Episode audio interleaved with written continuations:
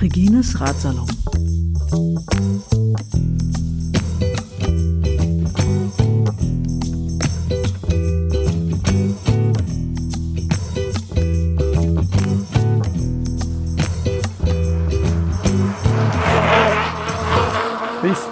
Canarias, 24.01.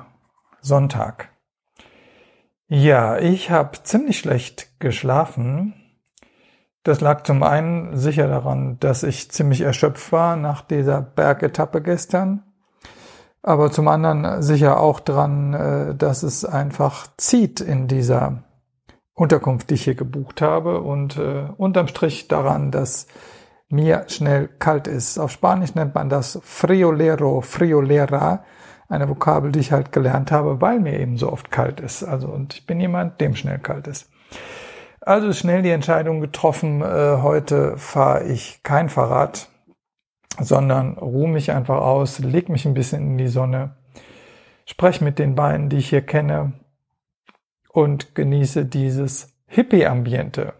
Ja, und jetzt erzähle ich einfach ein bisschen assoziativ darüber, was ich so denke über solche touristischen Monokulturen, nennen wir es mal so.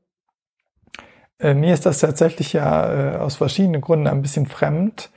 Also zum einen ist für mich Reisen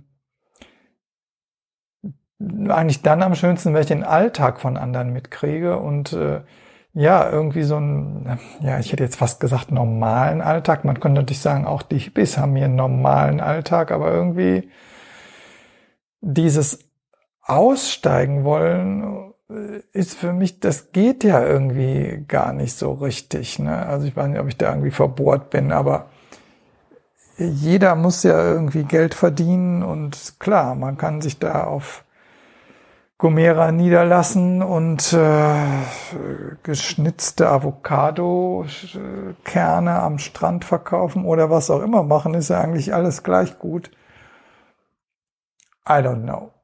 Also es ist eine relaxte Atmosphäre und ich finde es alles ein bisschen befremdend. Für mich braucht es auch keinen deutschen Bäcker, auch wenn da hier tatsächlich die Croissants besser sind als im spanischen Durchschnitt.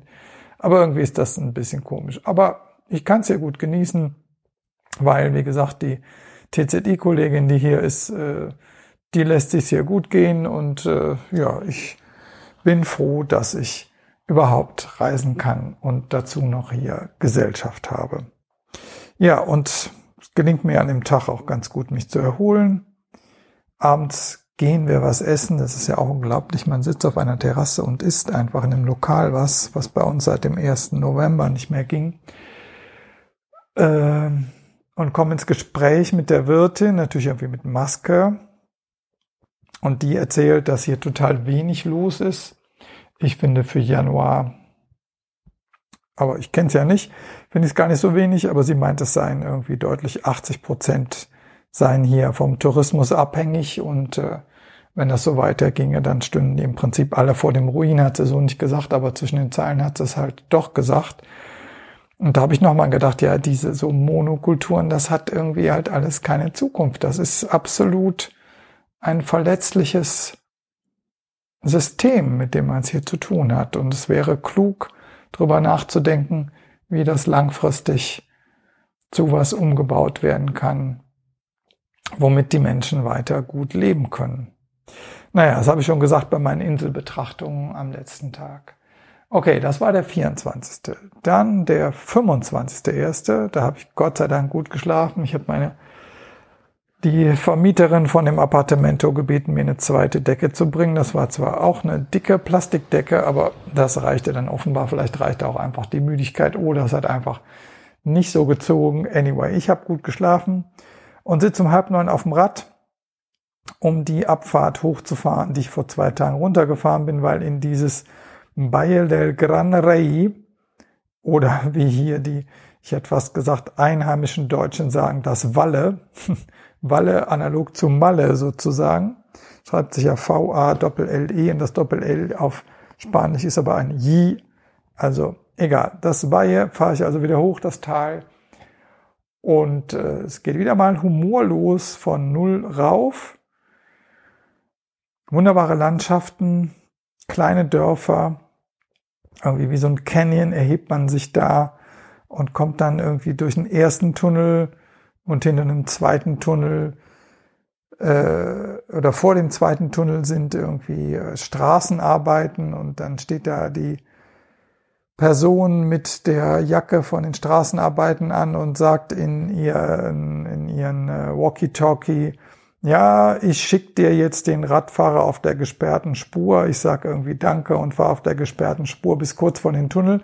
Und da sitzt dann eine zweite Person im Schatten von einer Palme auf dem Mäuerchen, was die Straße begrenzt und kontrolliert die Arbeit und guckt dabei ins Tal. Und ich hätte fast gesagt, na, das ist wirklich ein geiler Arbeitsplatz.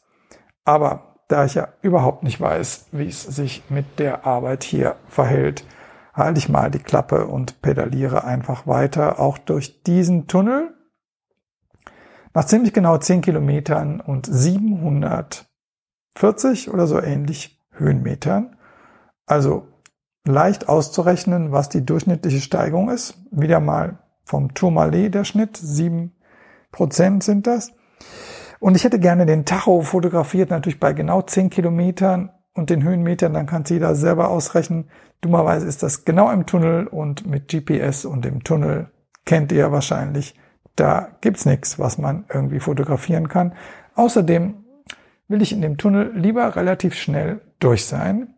Wobei ich generell sagen will, dass irgendwie die Autofahrerinnen hier, also es ist nirgendwo schlimmer als in Deutschland. Hier ist es eigentlich ziemlich relaxed, finde ich, sogar im Tunnel.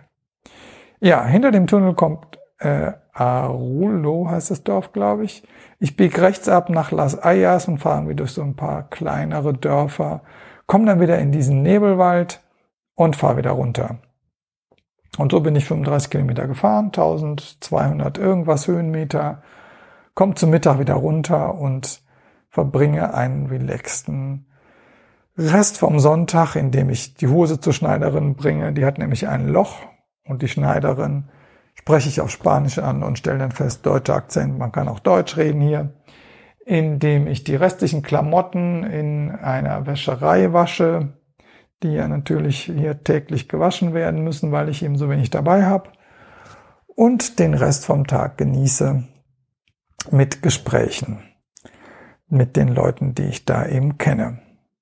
Das war der 25.01. Heute, jetzt rede ich am Abend des 26.01., bin ich also nach drei Nächten aus Calera Playa unten im Valle de Gran Rey im Süden von La Gomera also wieder weggefahren. Und ich habe ja gesagt, es gibt nur eine Straße, die da hinausführt. Äh, die bin ich also wieder hochgefahren.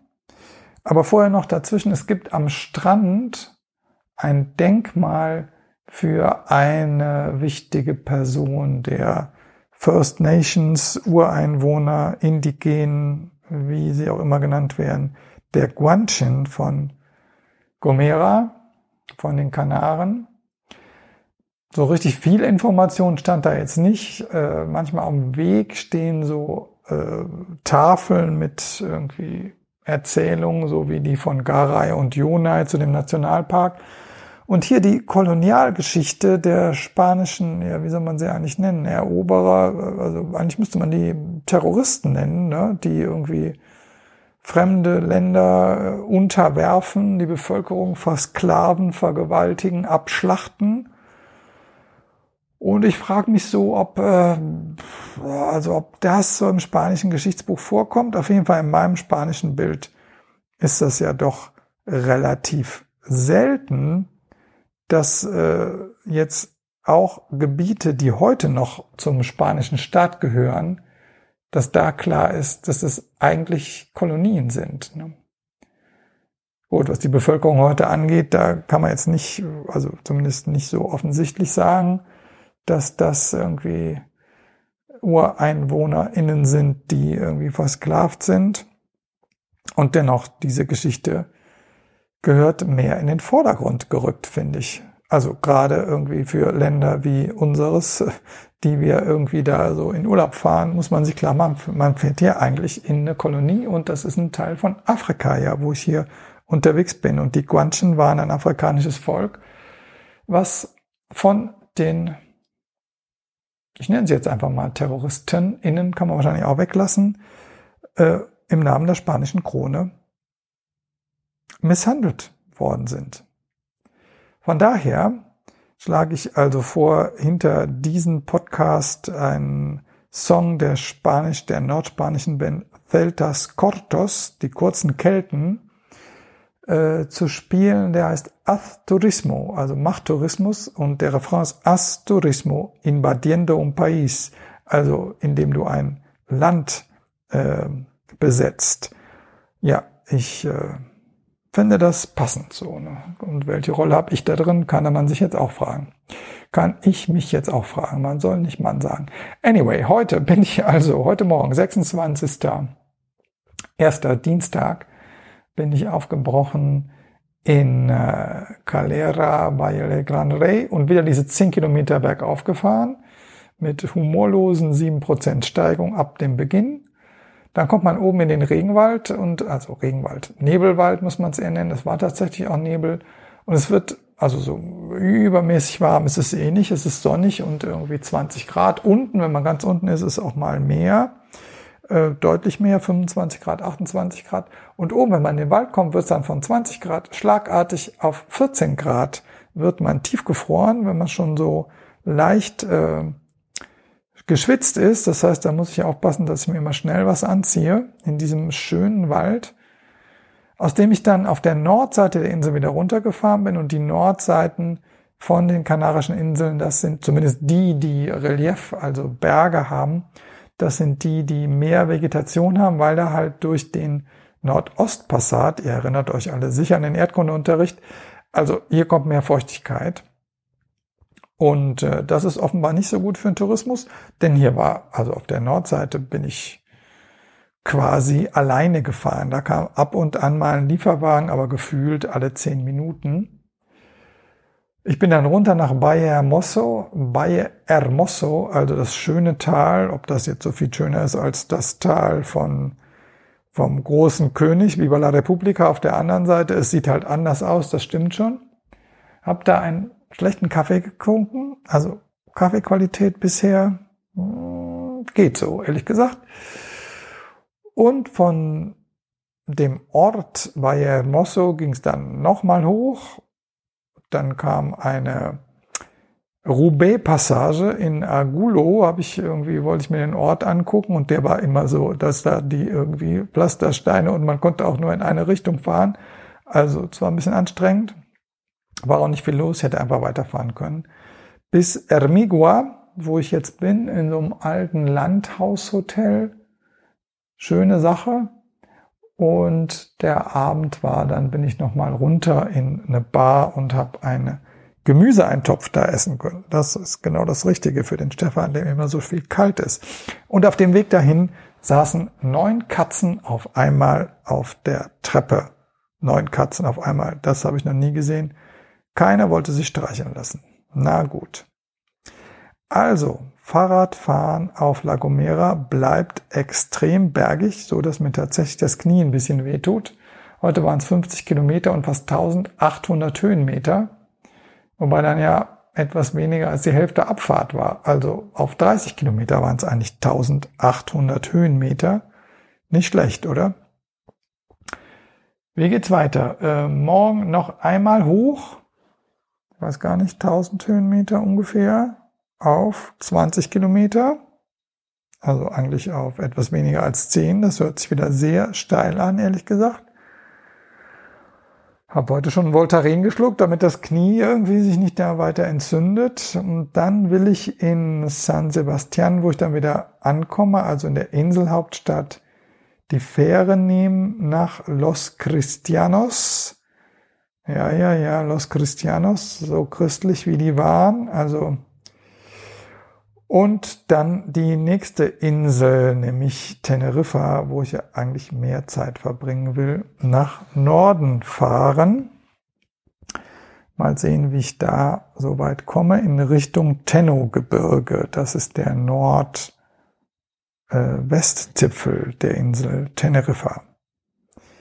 Ja, soweit von Bithi Canarias. Ich hoffe, euch geht's gut. Ist schon ein bisschen abgefahren, so zu sehen, dass es irgendwie in Deutschland und Mitteleuropa ziemlich geschneit hat und ich hier bei 20 Grad in der Sonne sitze. Ganz viele Grüße, adelante, salud y republica.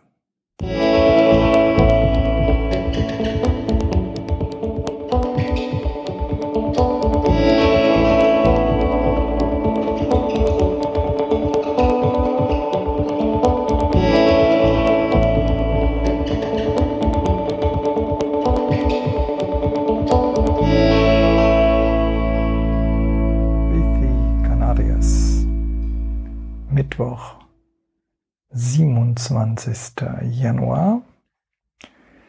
Ich bin immer noch auf La Gomera und fahre in Ermigua los nach dem Frühstück. Da musste ich mich für eine bestimmte Zeit sozusagen entscheiden, damit sich möglichst wenig Gäste in diesem Hotel, wo eh kaum Leute sind, begegnen. Und wie all die Tage geht's erstmal rauf. Kaum Verkehr, das ist wirklich toll auf La Gomera, gute Straßen und äh, zwischendurch ein paar GesprächspartnerInnen. Deswegen mache ich jetzt hier mal Stopp, damit diese Audios auch gut hintereinander passen. Also das besondere Interview kommt jetzt.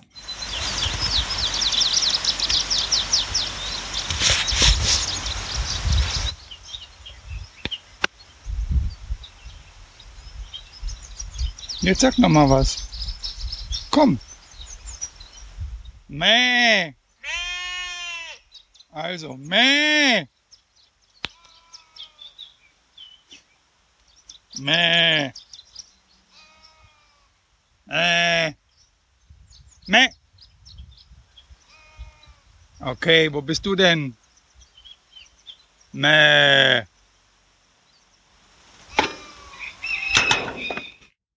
Also, da sprach ich mit den Schafen, wenn schon sonst keiner mit mir redet. Ich weiß nicht, wie es euch geht, aber Alleinsein ist halt ein Thema auf Radreisen. Nach den Schafen ging es also weiter bergauf wieder mal auf den Mittelpunkt der Insel Gomera, mehr oder weniger. Und ich war also dann die Straße runter in die Hauptstadt San Sebastian, die ich äh, das allererste Mal raufgefahren bin, jetzt schon vor fast einer Woche. Dafür ist das aber auch dann die letzte Straße auf La Gomera, die ich diesmal fahre, denn unten warte ich auf die Fähre und habe da noch ein bisschen Zeit, um im Kiosco Don Ramon zu sitzen. Die Fähre geht los um 14 Uhr und es geht nach Teneriffa zurück. Der Ort heißt Los Cristianos, was da schon ziemlich unsympathisch ist, finde ich irgendwie. Nicht, dass Christen grundsätzlich unsympathisch sind, aber dass Orte so benannt werden. Und im Verhältnis zu Gomera ist das auch erstmal ein Schock. Das muss ich schon so sagen, diese massive Bebauung der Küste zu sehen. Die ersten 20 Kilometer, die ich dann fahre. Ach so, an dem Vormittag waren es wieder die üblichen 20 Kilometer mit irgendwie 600 Höhenmeter, also die 600 Höhenmeter eigentlich auf ähm, den ersten 10 Kilometern natürlich. Der Vorteil dann bei Teneriffa ist, ich kann tatsächlich mal ähm, andere Gänge benutzen. Ich kann mal die mittleren Ritzel hinten fahren und äh, ich schalte auch mehrmals äh, die Kettenblätter vorne rauf und runter. Auf Gomera ist es immer nur so, man schaltet morgens auf das kleine Kettenblatt, wenn man oben ist auf das große Kettenblatt, fertig. Hier auf Teneriffa, zumindest hier an der Costa Adeje, also der Westküste, ist das ein bisschen anders. Allerdings beschäftige ich mich nicht groß damit, sondern ehrlich mit den mega hässlichen Anblicken dieses Industriegebiets, durch die ich hier fahre, denn anders kann man das nicht nennen. Das hier ist Tourismusindustrie, Massenproduktion.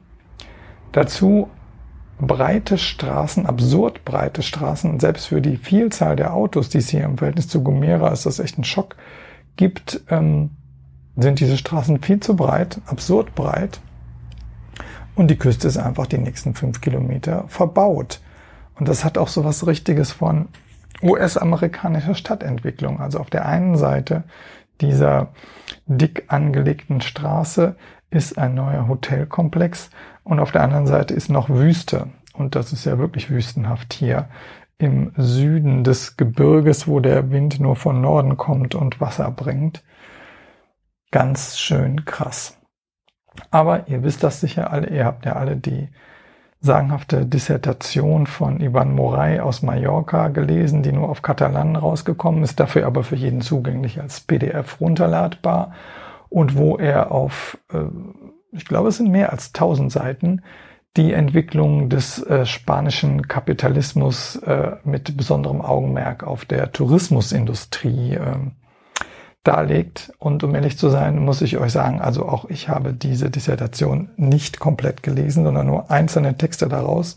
Ich kann auch kein Katalan, aber ich habe immer die ungefähr, äh, ich weiß nicht, wie vielseitige Inhaltsverzeichnis, das habe ich mal durchgearbeitet und ansonsten, wie gesagt, Zusammenfassungen.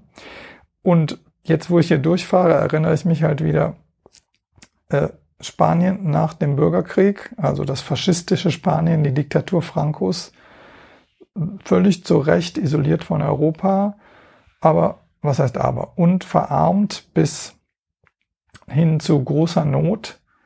Klammer auf, eine der Thesen, warum in Spanien normalerweise, hier in Teneriffa ist das nicht so, weil der Tourismus so stark ist, aber warum normalerweise wirklich erst um 10 zu Abend gegessen wird, um 10 Uhr, ist, dass die Leute in den 40er Jahren, der Bürgerkrieg war 39 zu Ende, dass die da sich geschämt haben, wenn sie was zu essen hatten und damit sie nicht das mit den Nachbarn öffentlich sozusagen machen mussten, dass sie was zu essen hatten, haben sie erst so spät gegessen.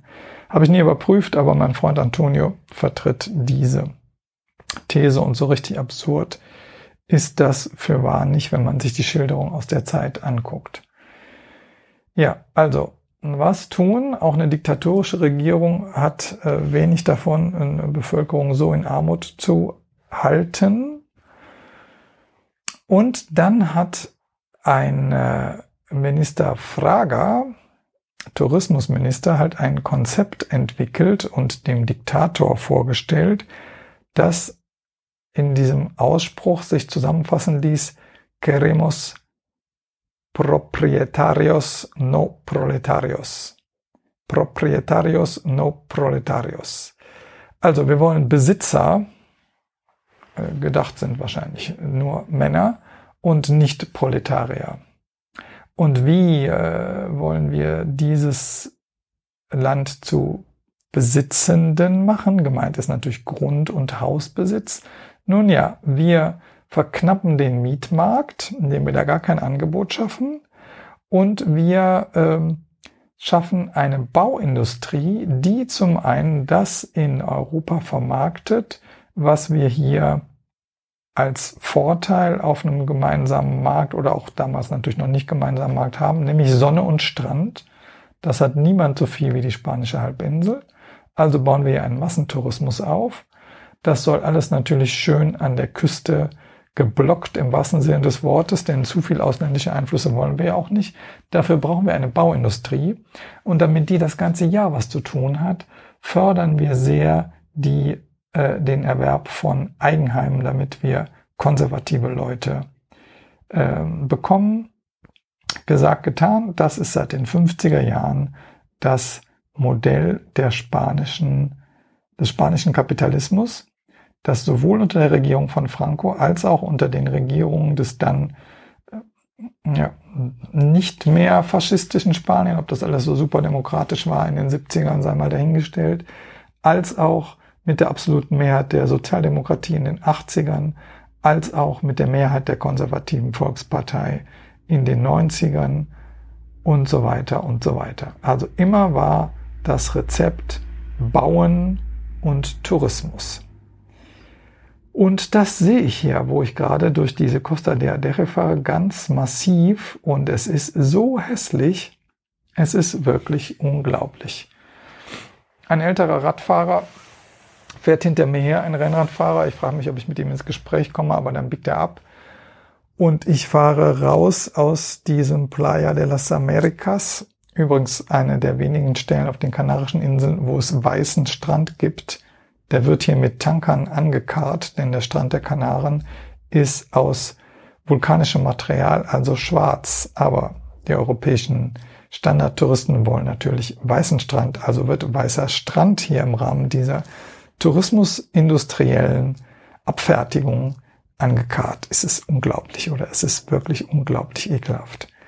Naja, ich war aus der Landstraße weiter und irgendwann äh, wechselt die Szenerie und ich bin in Bananenplantagen, was auch nicht unbedingt schön ist, weil diese Bananenplantagen immer von Mauern eingegrenzt sind so dass man kaum was sehen kann. Aber immerhin, es ist nicht mehr so hässlich wie diese Touristenmassenverarbeitung links und rechts. Hin und wieder kann man aufs Meer sehen und im Hintergrund sieht man die Insel La Gomera. Und dann ist natürlich der Grund, warum dieser Tourismus hier stattfindet, schon klar. Also es ist schon schön hier, das kann man sagen. Ich fahre weiter und näher mich dem Ort, dem ich aus dem Reisebuch, ich habe übrigens mir überlegt, dass ich das Wort Reiseführer aus meinem Vokabular streiche, also aus meinem Reisebuch ähm, genommen habe, nämlich Alcala. Und äh, da hatte ich auch schon was gebucht. Und äh, dann komme ich aber in dieses Alcala rein auf der Landstraße, die diese Costa de Adeje von der einen Seite zur anderen Seite durchschneidet und auf der viel zu viel Verkehr ist und stelle fest, die Avenida de los Pescadores, also die Fischerstraße, an der mein gebuchtes Apartment liegt, ja, das ist genau diese Hauptdurchgangsstraße, auf der ich gerade bin.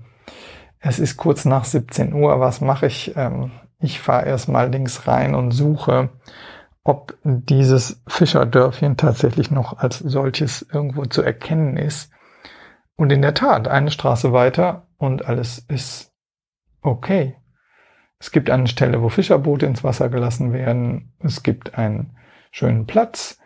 Es gibt äh, eine Straße, die runter zum Meer geht, wo recht viel Aussicht auf den, die sich senkende Sonne ist. Und da ist auch die Pension, die Pension Alcalá. Die stand auch in der Reiseliteratur. Und ich habe sie deswegen nicht gebucht, weil ich mich gefragt habe, die Zimmer, das sieht so aus, als ob mir da kalt werden wird. Und ihr wisst, ich bin ein Friolero, mir wird schnell kalt und ich möchte nicht, dass mir kalt wird. Jetzt aber kann ich dieses Apartment an der Schnellstraße, nicht Schnellstraße ist nicht, ist die normale Durchgangsstraße, aber mir zu laut noch canceln. Kann ich noch. Also mache ich das. Kann ich in diese Pension schon rein? Kann ich noch nicht. Die macht erst um 18.30 Uhr auf. Risiko. Werde ich hier frieren? Werden die Betten schlecht sein? Äh, was mache ich? Setze mich in die Bar nebenan, was man in Spanien halt so macht und trinke erstmal ein alkoholfreies Bier, esse ein bisschen was, warte auf 18.30 Uhr und siehe da, es ist ein Zimmerchen mit Fenster zum Innenhof, total ruhig, das Bett ist okay, ähm, ich kriege eine zusätzliche Decke, sogar zwei, als ich sage, mir ist schnell kalt. Und äh, ja, das hat den Flair der 80er oder der frühen 90er. Ich weiß, dass ich einmal 91 durch Spanien gereist bin und dann war ich ja 92 ein Jahr in Madrid und selbst die Nachttischlampe hat so einen kleinen Blaustich, die Birne, und das war damals an ganz vielen Schreibtischlampen so. Also eine Zeitreise. Und das Beste hier, es gibt eine Badewanne und heißes Wasser. Das heißt, mir wird auf jeden Fall nicht kalt. Ist das nicht großartig? Doch, es ist. Also, Dieser Abend ist gerettet. Ich gehe noch mal raus, trinke noch etwas in der Bar von vorhin, beobachte, wie der Verein Rayo Vallecano gegen Barcelona in Führung geht. Vallecano, Vallecas ist der Arbeiterstadtteil von Madrid, in dem ich damals gewohnt habe. Ähm, wer da ein bisschen was zur Nacht, Nacht lesen zu will, ich glaube, ich habe in dem Buch über die Alpenreise was geschrieben dazu, weil der Antonio mitgefahren ist, der aus Vallecas kommt und den ich da kennengelernt habe. Und in Kurzform, Vallecas ist einer der Viertel, da kommen wir jetzt wieder in die Geschichte des Frankismus zurück, das im Süden von Madrid entstanden ist, wo ich in der Regel nicht hinkomme, wenn ich eine touristische Reise mache, weil das eins der Viertel ist, wo die Leute aus Extremadura und Andalucía hingezogen sind. In Madrid gab es Arbeitsplätze, auf dem Land war schreiende Armut in den 60ern. Äh, es gab offiziell keine Wohnungsnot, de facto aber wohl. Und es gab ein Gesetz, das besagte, wenn auf einem Haus ein Dach ist, dann darf das, auch wenn es illegal gebaut wurde, nicht mehr abgerissen werden. Das heißt, die Nachbarinnen und Nachbarn haben sich organisiert und haben über Nacht Häuser gebaut. Und so entstand das Stadtviertel Vallecas und so entstand die Kooperation unter den Menschen. Denn als die Häuser einmal da waren, ging es natürlich darum, hey, hier gibt's keine Straßen, hier gibt's keinen öffentlichen Transport, hier gibt's kein Wasser, kein fließendes, hier gibt's keinen Strom, hier gibt's keinen Schulen. Das alles brauchen wir. Und das ist noch zu merken in Vallecas auf jeden Fall. Auch wenn heute sich einerseits die Geschichte wiederholt, weil die Personen, die nach Vallecas kommen, sind nicht mehr aus dem Süden Spaniens, sondern sind aus dem Rest der Welt, aber es ist trotzdem das Gleiche. Ich finde es großartig und war schon viel zu lange nicht mehr da. Und ihr könnt euch denken, unter solchen Bedingungen, es sind immer noch sehr kleine Wohnungen, hat die Pandemie gut zugeschlagen. Also Vallecas war einer der ersten Stadtteile, das abgesperrt wurde, der, der abgesperrt wurde in Spanien. Okay, aber ich bin ja auf den Kanaren. Wie bin ich denn jetzt da drauf gekommen? Äh, äh, ach so, Rayo Vallecano. Ja, da lief in der Bar halt ein Spiel von der Fußballmannschaft gegen Barcelona und Rayo Vallecano, der Blitz von Vallecas, geht in Führung gegen Barcelona, gegen den großen, den großen, großen, großen Messi. Und natürlich gewinnt Barcelona doch. Tja. So bleibt die Welt in den Fugen und ich gehe in mein warmes Bett in der Pension Alcalá. Adelante, salud y replica.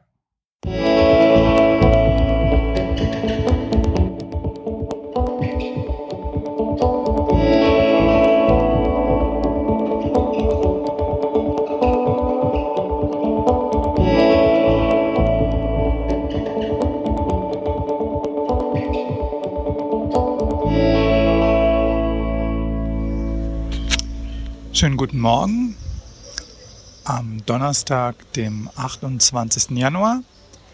Äh, bevor ich losfahre Richtung Tenno-Gebirge vom Meer, drehe ich mit euch hier in Alcalá de Tenerife eine Ehrenrunde um die Plaza dieses doch noch als Fischerort erkennbaren Dorfes.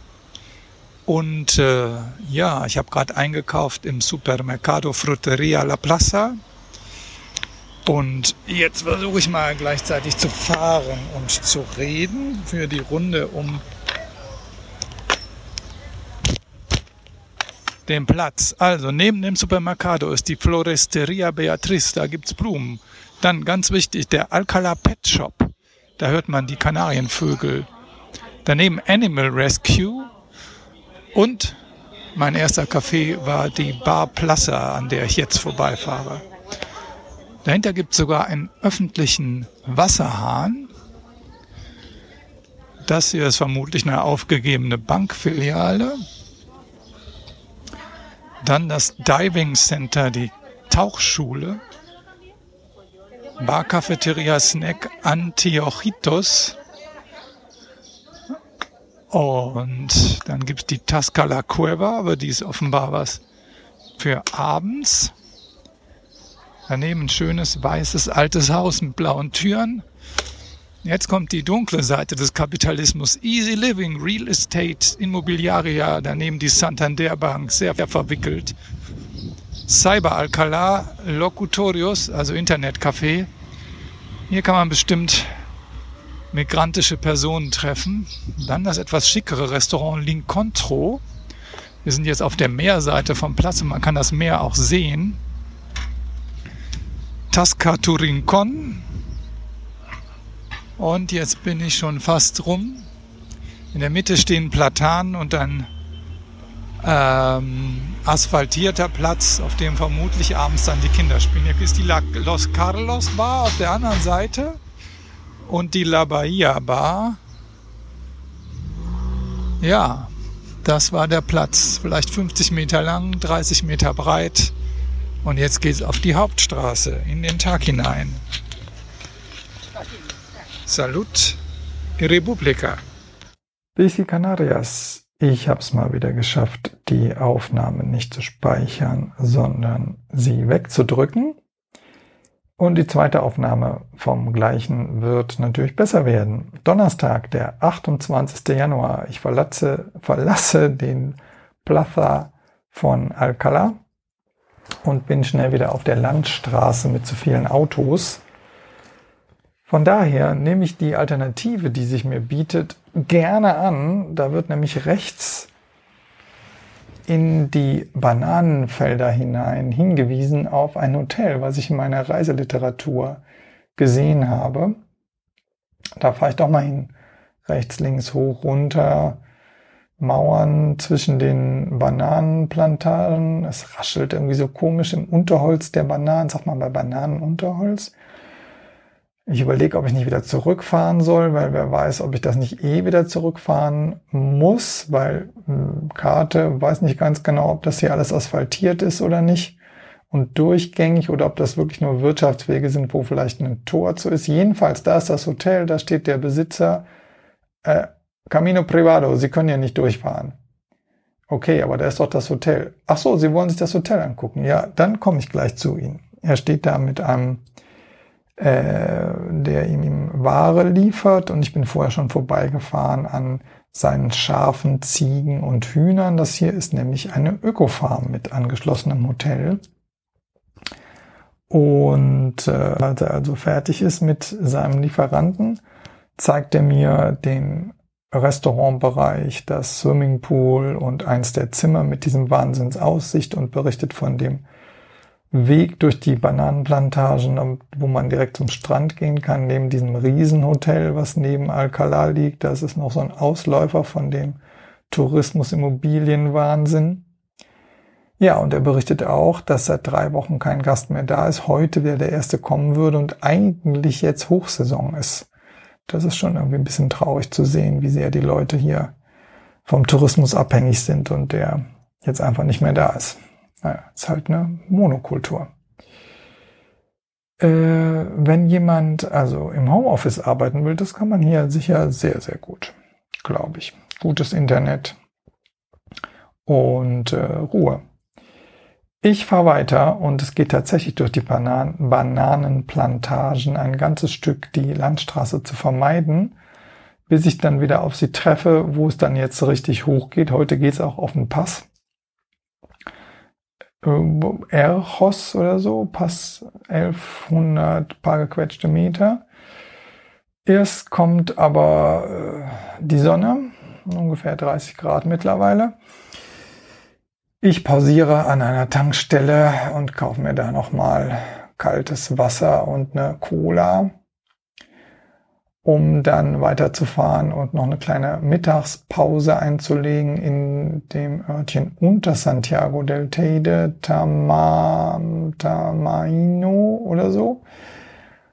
Und an der Kreuzung überholt mich einer in einem, mit einem sehr geputzten Rennrad und einem sehr gewaschenen Trikot von der Astana-Mannschaft. Und als ich dann bei meinem Salat in der Bar sitze, die ich mir ausgesucht habe, fliegen im Abstand von circa 200 Metern, weiß nicht, zehn Fahrer von diesem Team vorbei. Die scheinen hier ein Trainingslager zu haben. Und jetzt erinnere ich mich auch, dass ich im Rennradmagazin Tour gelesen habe, als ich über die Radmöglichkeiten auf Teneriffa gelesen habe, dass die auch zu dem Zeitpunkt im Parador Nacional oben auf über 2000 Meter am Teide ihr Trainingscamp hatten. Wahrscheinlich haben sie es jetzt auch wieder so. Zu meinem Salat gibt's kein frisches Brot. Ich hätte Toastbrot dazu haben können. Darauf habe ich verzichtet, sondern fahre unverrichteter Dinger weiter, komme nach Santiago del Teide, dem letzten Dorf, bevor es äh, dann runter, beziehungsweise das letzte Stückchen zum Pass rauf und dann runter geht. Und das hier scheint so was wie der Ausgangspunkt für Wanderungen und Exkursionen in dieses Teno-Gebirge, also den Nordwestzipfel, Nordwest, stimmt das? Ja, Nordwestzipfel Teneriffas äh, zu sein. Hier ist nämlich im Verhältnis zu dem Dörfchen ganz schön viel los, vor allen Dingen auch viele Autos leider und auch Motorräder. Nachdem ich den Pass erreicht habe, versuche ich dem dann bei der Abfahrt ein bisschen auszuweichen, indem ich äh, mich mit den Komoot und Naviki-Apps weg von der Straße leite. Ui, das ist aber ganz schön steil, was jetzt hier kommt. Okay, ja. Und dann aus dem Dorf raus, Camino Agricola, Wirtschaftsweg. Oh, das ist eine besondere, ähm, wie soll ich sagen, Spezialität, nämlich ein Weg aus Zement, der mit so quer gerillt und in der Mitte längs gerillten äh, Vorrichtungen versucht, Wasser abzuleiten wahrscheinlich oder Dreck. Und wenn ich da jetzt mit meinen 25 Millimeter Reifen reinkomme, dann äh, werde ich irgendwie ganz schnell von dem Sattel abgeleitet, in dem ich hier sitze. Also fahre ich doch auf die Hauptstraße wieder zurück. Und mittlerweile ist es auch besser mit dem Autoverkehr, so dass ich ganz gut unten ankomme, auf dieser Nordseite von Teneriffa. Plötzlich ist es viel feuchter, es ist auch wieder deutlich kälter, also nicht mehr 30, sondern ungefähr 23 Grad. Obwohl ich ja runterfahre, ist es unten kälter, als es da oben auf der Südseite ist und biegt dann nochmal in die Bananenplantagen, die es auch hier gibt, ab nach äh, Westen, genau, um da nach Buena Vista del Norte zu kommen. In meine schöne Unterkunft, in das Guesthouse, was von Karin und Sergio betrieben wird und so richtig kolonialstilmäßig aussieht und wie die ganze Stadt übrigens auch, so quadratisch aufgebaut. Und soweit ich weiß, hängt das einfach damit zusammen, dass im 17. Jahrhundert ähm, es eben äh, diese städtebauliche Idee gab, was Häuser und den Grundriss von Städten anging und dass die sich dann nach dem, was wir heute Lateinamerika nennen, eben übertragen hat, die damals auch in Andalusien und hier in dem Fall auch in Canarias äh, vorherrschend war.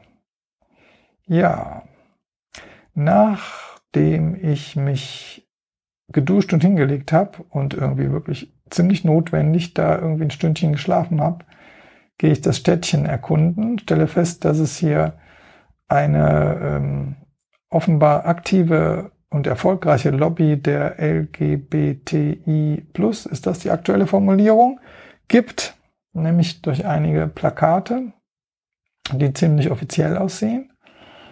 Und mache dann anschließend noch tatsächlich eine Abendwanderung, einen Abendspaziergang runter zum Meer, denn es ist ein ganzes Stück entfernt hier noch von Buena Vista del Norte und wenn man sieht, wie äh, massiv die Atlantikbrandung ist, dann weiß man auch, warum die hier nicht direkt an den Atlantik gebaut haben. Ich esse ein paar langweilige, aber dafür teure Calamares in einem Restaurant mit Wahnsinnsblick auf den Sonnenuntergang und schlender dann nach Hause und nehme einen Podcast auf. Und das ist total gut, dass ich diesen Podcast aufnehmen kann, denn irgendwie abends auf Radreisen was zu tun haben, was damit zu tun hat, äh, das zu reflektieren, was ich erlebe, das ist schon echt gut. Dafür bin ich echt dankbar.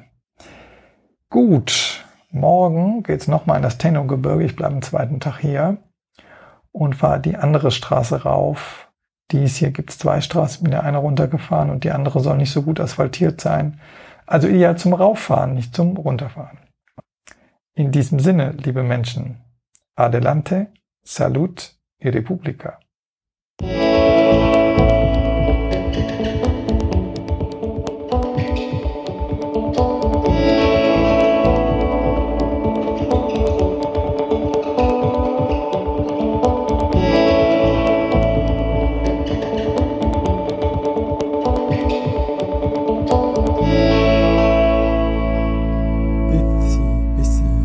Bici Canarias. Also die spanische Aussprache bei dem C vor einem hellen Vokal ist ein TH, also Biffy, so ein bisschen. Und die lateinamerikanische, der wir hier auf den Kanaren ja schon ein bisschen näher sind, ist ein scharfes S, also Bissi. Sucht euch aus, Biffy Canarias. Ich habe Spanisch in Madrid gelernt, versuch's halt mit dem TH. 29. Januar, Freitag. 60 Kilometer und wieder über 1700 Höhenmeter. Ich fahre ziemlich früh los, Viertel vor neun. Äh, ordentliches Brot scheint hier die Nachfrage und das Angebot, wie auch immer. Auf jeden Fall gab es nur Toastbrot heute Morgen auch hier. Und äh, es war noch recht kühl, als ich losfuhr. Richtung Tenno, Gebirge und Naturpark, wo ich gestern auch war. Jetzt eine Straße weiter westlich Richtung einem der schönsten Dörfer Spaniens. Unser Dorf soll schöner werden, gibt's hier auch, nämlich Masca. Da bin ich also aus diesem Buena Vista del Norte rausgefahren erstmal. Und es war wirklich noch recht kühl. Da war ich aber auch ganz froh drum, weil es ging wieder gleich zur Sache. Allerdings hirsch hirsch, wie man in Köln sagt, also sehr äh, langsam oder bescheiden, also fünf Prozent Steigung, da kann man ja nach gerade spurten, wenn man fast kein Gepäck hat, so wie ich heute, weil ich bin heute eine Runde gefahren. Am Ortsausgang gingen Kinder zur Schule. Ein seltenes Bild in diesen Tagen. Also es war eine Grundschule, alle hatten Masken an und waren auf Abstand. Trotzdem hatte ich so den Eindruck, dass äh, das geht hier gerade wieder los. Müsste ich mich mal erkundigen. Okay, ich fahre weiter mit den fünf Prozent in den Berg rein. Wunderbar. Komme an eine Kreuzung, wo ich rechts sieben Kilometer auf einer einsamen Straße zu einem Wendepunkt, dem Alto de Tenno, also die Tenno-Höhe hochfahren könnte. Und dann halt wieder zurück. Halt kurz an, um zu überlegen, aber entscheide mich doch für die Runde, wie ich sie geplant hatte. Fahre also weiter Richtung Masca. Und äh, ja, da geht's in ein Tal rein und aus dem Tal wieder raus. Und dieses ganze große Tal, was ich jetzt über Buena Vista hochfahre, das guckt ja nach Norden. Und man muss zu den Tälern hier sagen, das ist auch einer der Gründe, warum das hier so steil ist. Das sind ja keine Täler, die durch die Abtragung von Flüssen, wie also in Deutschland allermeistens, vor allen Dingen in den Mittelgebirgen, äh, entstanden sind, oder durch die Abtragung von Gletschern, die gab es ja hier nicht, sondern das sind Täler, die durch Vulkanausbrüche, also durch abfließende Lava entstanden sind. Deswegen diese Steilheit. Und plötzlich geht es also um eine Ecke aus diesem Vulkantal in ein anderes und ich kann nach Westen gucken und da kommt ja wieder dieser breathtaking, earthquaking, history making Moment, in dem ich dann plötzlich nämlich einen völlig anderen Blick habe über das Meer, auf dem die Wolken liegen, dahinter die Insel La Gomera. Wow. Wow geht's dann auch jetzt steil runter auf diesem kleinen Sträßchen. Der Asphalt ist übrigens völlig okay hier, sind ein paar Risse drin, aber offenbar, als das im Tourmagazin stand, muss das noch anders gewesen sein. Ja, und dann geht's richtig zur Sache. Dann gibt's nämlich, also gefühlt hätte ich jetzt gesagt, mehr Serpentin als in Alp d'Huez, da sind's paar und 20. Jetzt habe ich auf der Karte nochmal nachgezählt, tatsächlich waren es 13. Aber der Tacho zeigt teilweise 23 Prozent Steigung. Ob das jetzt stimmt oder Messfehler ist, sei dahingestellt. Auf jeden Fall zeigt er auch lange über 13, 14 Prozent und so fühlt sich das auch an. Ich bin ziemlich froh, dass ich äh, dieses Rad gewählt habe mit einer der Gründe war halt auch diese Übersetzung. Es hat vorne eine Gravel-Kurbel, das heißt, das kleine Zahnblatt hat 30 Zahngrenze und hinten habe ich eine Mountainbike-Kassette mit 36. Ich fahre also mit einer Untersetzung von sechs Zähnen und komme damit noch mit wenig Gepäck, eigentlich nur äh, Werkzeug und ein Jäckchen, ganz gut voran, muss allerdings echt darauf achten, dass die Arthrose in den Knien nicht anfängt zu knirschen, also absolut auf die Technik achten. Irgendwann kommt dann dieses eines der schönsten Dörfchen Spaniens und ich äh, verpasse eine Gelegenheit, nutze dafür aber eine, von der ich noch gar nichts wusste. Als ich nämlich die ersten Häuser von Masca sehe, sehe ich die Bar Masca. Diese Bar besteht aus einem Tisch und zwei Stühlen vor einer Garage direkt an der Straße. Keine Leute außer der Dame, die die Bar offenbar betreibt. Hm, denke ich. Irgendwo cooles Ambiente und gleichzeitig will ich ja unter Leuten sein und bin mir, als ich dann weiterrolle, nicht darüber klar, dass dieses Masca selbstverständlich ein Touri-Magnet ist und nicht äh, ich damit rechnen kann, in der Bar der Landarbeitergewerkschaft äh, mit Leuten, die die Internationale singen oder ähnliches tun, äh, an einem Platz zu sitzen, sondern als ich also in die Häuser äh, Ansammlung vielleicht sind es zehn kommen, die dieses Dorf, das zugegeben wirklich malerisch auf einem dieser ähm, durch die Vulkanausbrüche gebildeten Kamm liegt, komme. Da habe ich definitiv keine Lust, in eine der paar Bars zu gehen, die da sind. Denn man sieht schon, hier ist extra ein Parkplatz in den Fels geschlagen worden mit größerem Aufwand als das Dorf selber und es entsteigen die Touristen den Autos, die sie von der anderen Seite, wo die Haupt äh, Touristencenter sind, wo ich ja gestern, vorgestern lang gefahren bin, äh, hergebracht haben und klettern da runter. Also hier mitbekommen, wie die Touris die Touris angucken, die Autotouris die Autotouris angucken. Äh, das muss ich nicht, da fahre ich lieber weiter den Berg rauf den Berg rauf, den Berg rauf. Da oben müsste es zu Ende sein, nach gefühlt, wie gesagt, mindestens so vielen Kehren wie in Alp d'Huez. Bin ich eigentlich nie raufgefahren, kann ich nur aus dem Fernsehen. Ah, ja, hier komme ich um die Ecke, schöne Aussicht, da ist ein Bauernhof. Hier verkauft irgendwie eine Person hinten aus einem Auto raus landwirtschaftliche Produkte und dahinter geht noch ein Paket von Serpentinen weiter. Das war noch gar nicht oben. Okay. Es geht erstaunlich gut heute. Also fahre ich auch noch da hoch. Und dann endlich der Pass. Also der Übergang von dem einen Tal hier, von dem großen, in das nächste Tal, runter nach Santiago de Teide, wo ich gestern schon war und wo ich heute eigentlich Pause machen wollte. Steht bedauerlicherweise kein Passschild hier, das finde ich ja sehr traurig.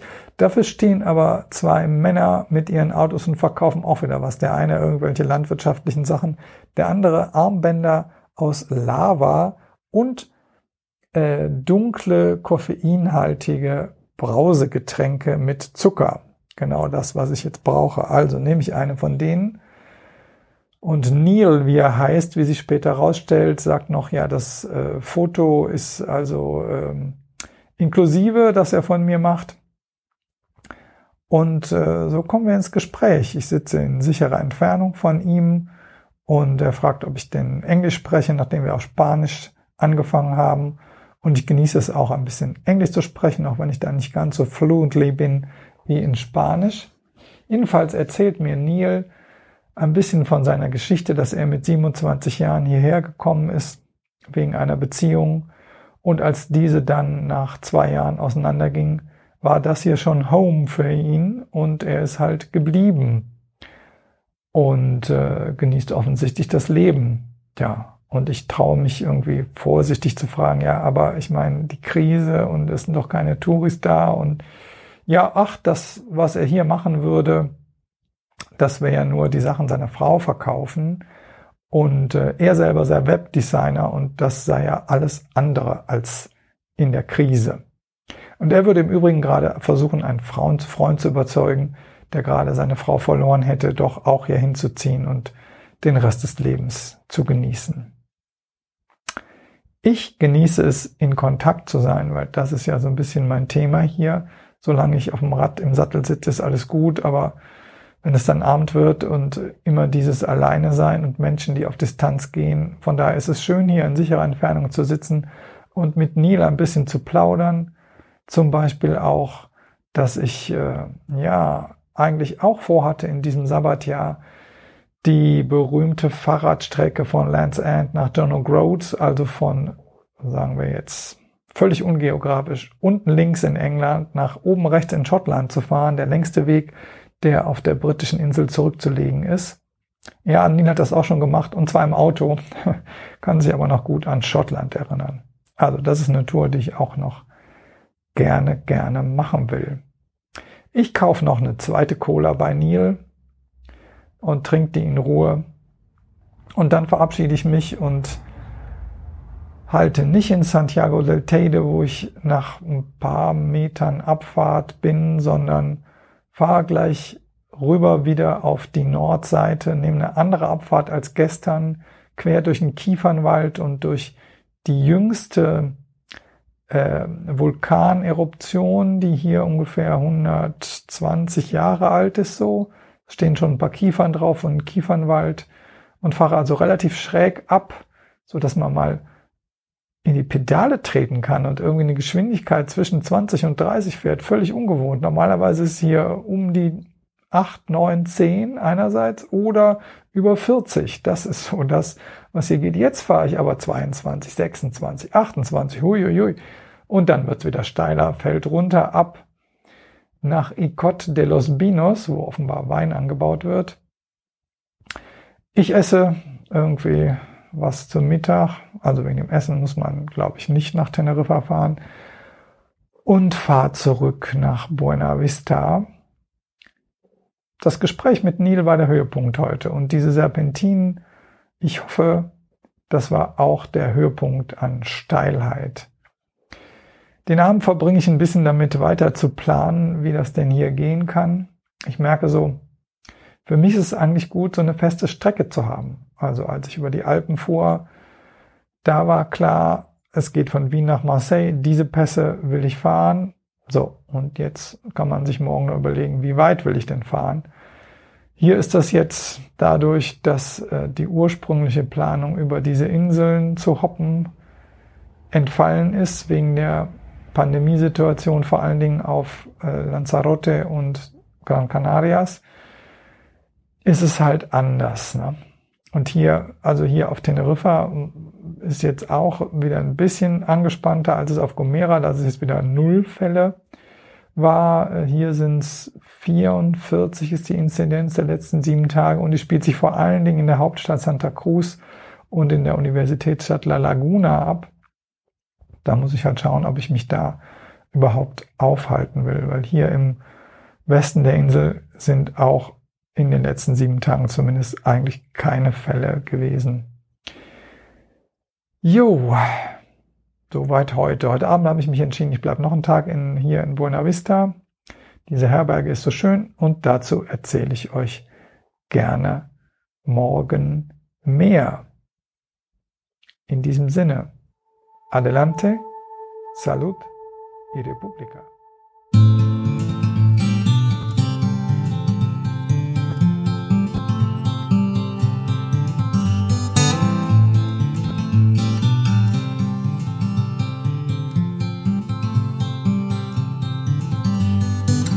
Maybe you're tired of the waves that come and knock you off your feet. I'd long to see you on a day when you won't drown.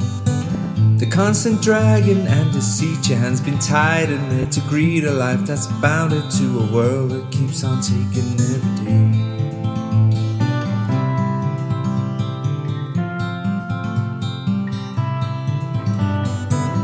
Maybe you're tired of the strains, the lonely highs, the constant rains that seep right through you on the days you're coming down.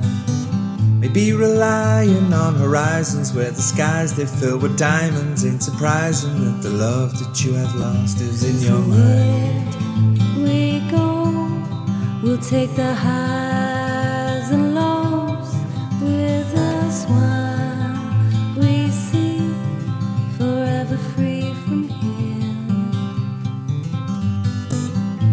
you're tired of the waves that come and knock you off your feet, I'd long to see you on a day when you won't drown. Maybe the answer lies beneath these scattered words. They flood our streets, and now the lights without the power flicker on into the night. We go, we'll take the highs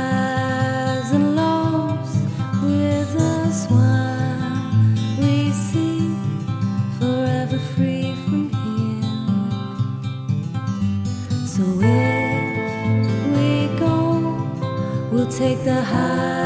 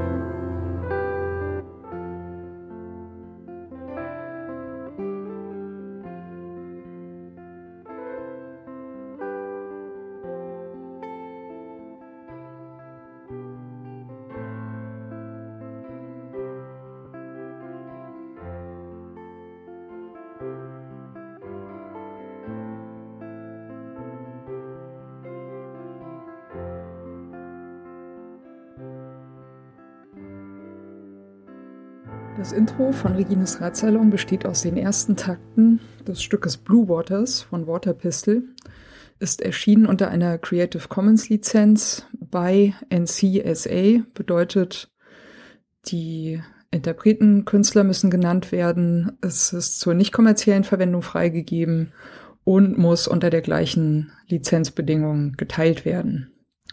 Hineingemischt in diese ersten Takte ist ein ähm, Sample, das heißt Bicycle Passing von Bescu, ist aus dem Free Sound Archive.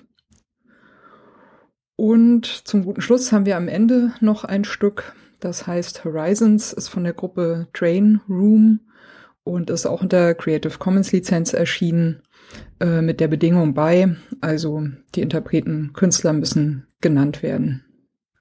Der Radsalon selbst steht auch unter einer Creative Commons Lizenz und zwar in dem Fall eine bei NC ND Lizenz bedeutet bei der Künstler Interpret muss genannt werden. NC Non-Commercial, also ist zur nicht kommerziellen Benutzung freigegeben und ND No Derivatives, sprich es ist nicht erlaubt, äh, Stücke daraus herauszuschneiden und in anderen Zusammenhängen äh, weiter zu verwenden. Das ist mir vor allem deswegen sehr wichtig, weil ich gerne nicht möchte, dass das, was Gäste oder Menschen im Radsalon sagen, aus dem Zusammenhang gerissen, irgendwo gesampelt und weiterverwendet werden kann. Das Interlude zwischen den Teilen dieses Radsalons ist von David Cheshtai, heißt Point Zero und ist ebenfalls unter einer Creative Commons Lizenz bei Non-Commercial erschienen.